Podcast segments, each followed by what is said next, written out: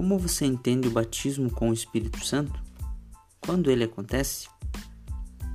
O batismo com o Espírito Santo é a ação de Deus em dar seu Espírito aos crentes que recebem Jesus como Senhor e Salvador em seu coração. Ele acontece no momento em que uma pessoa aceita Jesus como Salvador. João 7, 37 39.